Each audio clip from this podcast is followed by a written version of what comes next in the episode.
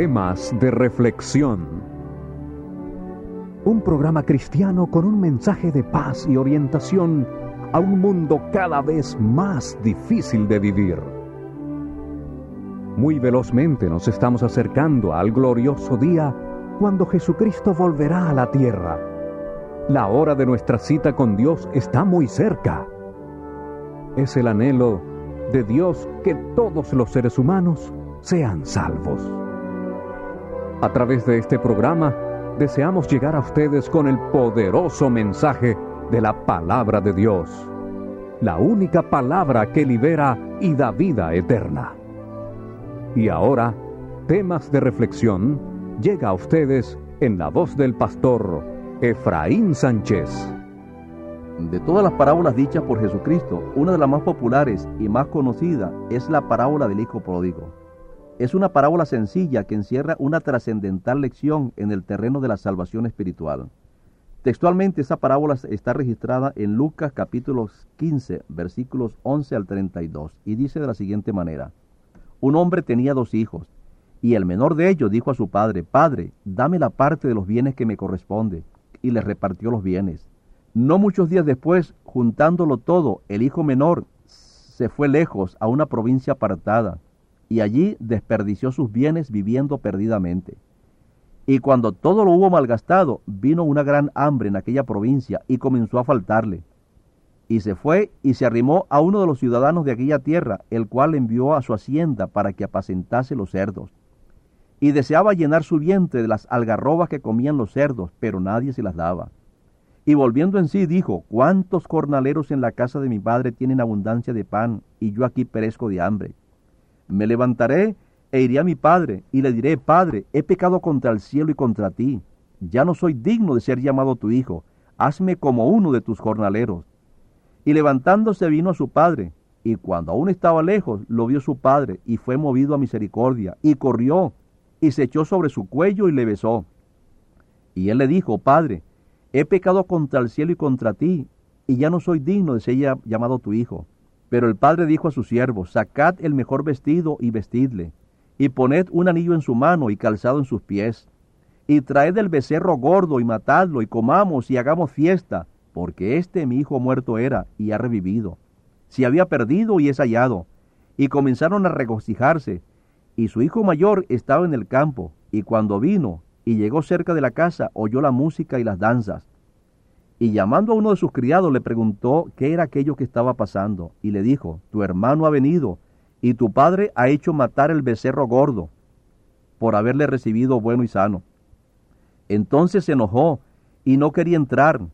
Salió por tanto su padre y le rogaba que entrase, mas él respondiendo dijo al padre, He aquí tantos años te sirvo, no habiéndote desobedecido jamás, y nunca me has matado un cabrito para gozarme con mis amigos.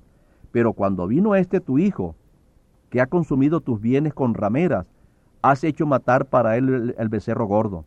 Entonces le dijo, Hijo, tú siempre estás conmigo, y todas mis cosas son tuyas, mas era necesario hacer fiesta y regocijarnos, porque este tu hermano era muerto y ha revivido, se había perdido y es hallado. Hay muchos detalles interesantes que se mencionan en esta parábola. Ese muchacho que voluntariamente escogió abandonar el hogar paterno es una típica imagen de aquellos que en este mundo se creen lo suficientemente capaz para vivir independientemente de los cuidados de su Padre Celestial. En este mundo hay miles de personas que sin razón y sin ningún argumento lógico se desentienden y se aíslan completamente de Dios. Tales personas, como hipnotizadas, corren locamente tras los placeres de este mundo. Cuando al fin satisfacen sus pasiones, se dan cuenta que era mucho mejor haber permanecido en la casa del Padre. No valió la pena haber sacrificado algo tan valioso como era la casa del Padre. Señores, lo que el mundo ofrece jamás podrá ser superior a la paz, la seguridad, la esperanza y el gozo que se tiene al vivir al lado del Padre Celestial. Por esta razón dice la palabra de Dios en Juan, en 1 de Juan 2, 15 al 17. No améis al mundo ni las cosas que están en este mundo. Si alguno ama al mundo, el amor del Padre no está en él, porque todo lo que hay en el mundo, los deseos de la carne, los deseos de los ojos y la vanagloria de la vida no proviene del Padre, sino del mundo.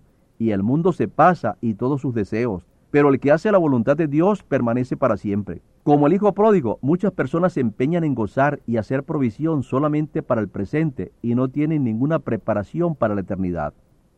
Desgraciadamente, las malas compañías les ayudan a hundirse cada vez más en las miserias del pecado. El hijo pródigo, estando en la casa del Padre, siempre gozaba de seguridad, de protección, tranquilidad, orientación, medios para desarrollarse armoniosamente, tenía oportunidades para alcanzar altos ideales, en fin, todo un caudal de bienes.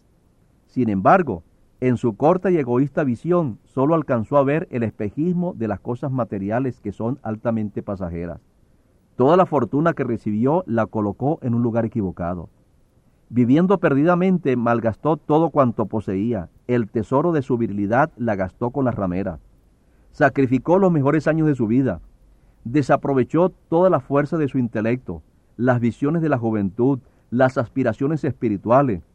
Arruinó la edificación del carácter, perdió su autoestima, perdió su moral, su fuerza de voluntad. Señores, hubiese sido mejor y más provechoso haber permanecido en la casa del Padre. Jesús dijo en su parábola que llegó una gran hambre a la ciudad. Definitivamente llegó la crisis y con la crisis todo se acabó. Se acabaron las joyas que traía, se acabaron todos los recursos de la herencia, se acabaron las orgías, se acabó el derroche, se fueron los pretendidos amigos. El joven que todo lo tenía ahora no tuvo otra alternativa que cuidar cerdos. Con esta imagen quiso Jesús que todos entendieran que toda persona que hace del yo el centro de su vida no tiene otra forma y otra meta de alcanzar sino la ruina y la perdición eterna. Dice el Señor en Jeremías 17, 5 y 6, Maldito todo aquel que aparta de mí su corazón, que pone su confianza en los hombres y en ellos se apoya. Será como la zarza del desierto que nunca recibe cuidado, que crece entre las espinas, en tierras de sal donde nadie vive. He leído, repito, en Jeremías 17, 5 y 6. Ahora, dos cosas fueron definitivas en la rehabilitación del hijo pródigo. Primero, el joven se detuvo a mirarse a sí mismo, aceptó su miseria, miró sus harapos, aceptó su inmundicia, reconoció que era un maloliento, vio su desesperada condición y aceptó que estaba lejos del Padre Celestial. En segundo lugar, al recordar a su Padre, una chispa de esperanza se encendió en su corazón. Fue atraído por el gran amor del Padre. Fue el tierno, compasivo y permanente amor de su Padre el que obró en él el milagro de la recuperación. Y sin perder tiempo emprendió su camino de regreso al Padre Celestial. Estaba dispuesto a decirle a su Padre, Padre, fue el tierno, compasivo y permanente amor de su Padre el que obró en él el milagro de su recuperación y sin perder tiempo emprendió su camino de regreso al Padre. Estaba dispuesto a decirle a su padre, Padre, he pecado contra el cielo y contra ti, ya no soy digno de ser llamado tu hijo, hazme como uno de tus sirvientes. Cuando finalmente se acercó a la casa del padre, muy a la distancia lo reconoció su padre, quien corrió a abrazarlo y a recibirlo. El padre aguardaba diariamente el regreso de su hijo. Mientras él bailaba, se trasnochaba, se divertía con sus amigos, el padre sufría de angustia y de ansiedad por su hijo extraviado. Esperaba cada día que su hijo cambiara su estilo de vida especialmente y regresara a su padre. El padre amoroso no estaba dispuesto a permitir que nadie se burlara ni despreciara a su hijo. Por eso se despojó de su valioso manto y cubrió a su arrepentido hijo. Cuando el hijo sollozando comienza su confesión, su padre lo interrumpió para que no pronunciara eso de hazme como uno de tus jornaleros o como uno de tus sirvientes. Con esto Jesús confirmó que cuando un pecador arrepentido viene al Padre Celestial, es recibido no como un esclavo, sino como un hijo de Dios. Y como hijo de Dios gozamos de todos los derechos de la familia de Dios. Así que los hijos de Dios somos herederos del reino eterno, copartícipes de las promesas de Dios. Tenemos derecho a la salvación y tenemos la autoridad para estremecer el mundo infernal. Si hay algo que queda muy claro en esta parábola es que, primero, Mientras un pecador no acepte que está perdido y que necesita de Cristo, jamás podrá tener un progreso espiritual. Satanás, el enemigo de nuestra salvación, es muy hábil para convencer a muchas personas con el viejo y ridículo cuento de que yo no soy tan malo como otros, yo no le hago mal a nadie, yo soy una persona buena, mi vida es tan solamente normal como la de los demás. Dios es muy claro cuando dice, el que encubre sus pecados no prosperará, mas el que los confiesa y se aparta alcanzará la misericordia del Señor. Proverbios 28:13. Tenemos que ir a Dios tal como somos y estamos, nunca esperar mejorar o cambiar, porque esto significaría entrar en lo que es la justificación por las obras, y esto nada tiene que ver en el plan de la salvación. En segundo lugar, lo único que nos capacita para estar con autoridad ante la presencia de Dios es el manto de la justicia de Cristo. Ese manto es lo que cubre nuestros harapos, nuestra suciedad y todas nuestras inmundicias. En ningún momento de la parábola se dice que el padre le echó en cara a su hijo su ingratitud, sus pecados o su mal comportamiento.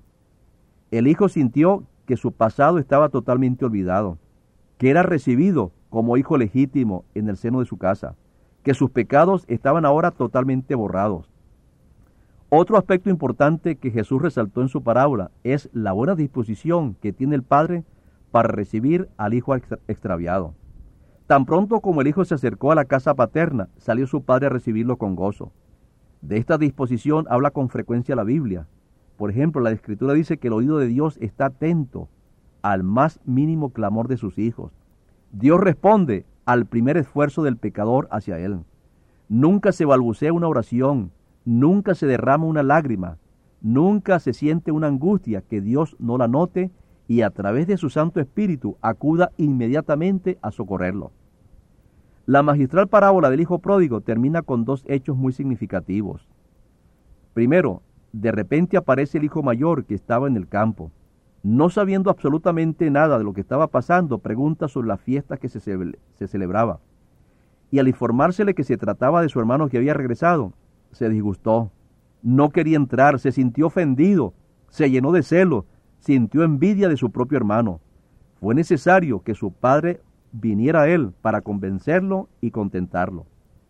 En su diálogo con, el hijo, el padre al oír las quejas de su hijo mayor se dio cuenta de que su inconformidad por no ser reconocido por todo lo que hacía lo ponía en una situación más distante que la que tenía su hijo perdido. Aunque el hijo mayor Nunca se había ido de la casa paterna. Estaba tan perdido como su hijo pródigo. Su pecado era la justificación propia. Señores, la justificación propia es grave porque hace a los religiosos fríos de corazón, criticones, distorsiona el amoroso carácter del Padre y comprometen el carácter del Padre con Satanás al convertirse en acusadores de sus propios hermanos. La hermosa parábola del Hijo Pródigo termina con una alegre fiesta, todos llenos de alegría festejaron la salvación del Hijo perdido. Mis amigos, yo no sé cuál puede ser su condición espiritual en este momento, pero si usted es uno de los que le ha dado la espalda a su Padre Celestial, como el Hijo pródigo, venga hoy, hoy mismo, y apresúrese a venir al Señor, y recuerde que Dios lo está esperando con amor. Dios quiere darle otra oportunidad. Al venir hoy a Dios, su vida puede cambiar contundentemente. Mis amados, que Dios les bendiga en el día de hoy. Para recibir una copia en CD del programa de hoy, solo tiene que llamarnos ahora mismo al 1877-636-5273 o 416-444-9552. Repito, 1877-636-5273 o 416-444-9552. Nosotros, sus amigos de la Iglesia Adventista del Séptimo Día, estamos ubicados en el 60 de Regis Crescent Sur, cruce con Kill Street en la ciudad de Toronto. Reciba también completamente gratis nuestros materiales sobre la familia, la juventud, la salud y la vida espiritual. Llámenos hoy mismo al 1877 636 5273.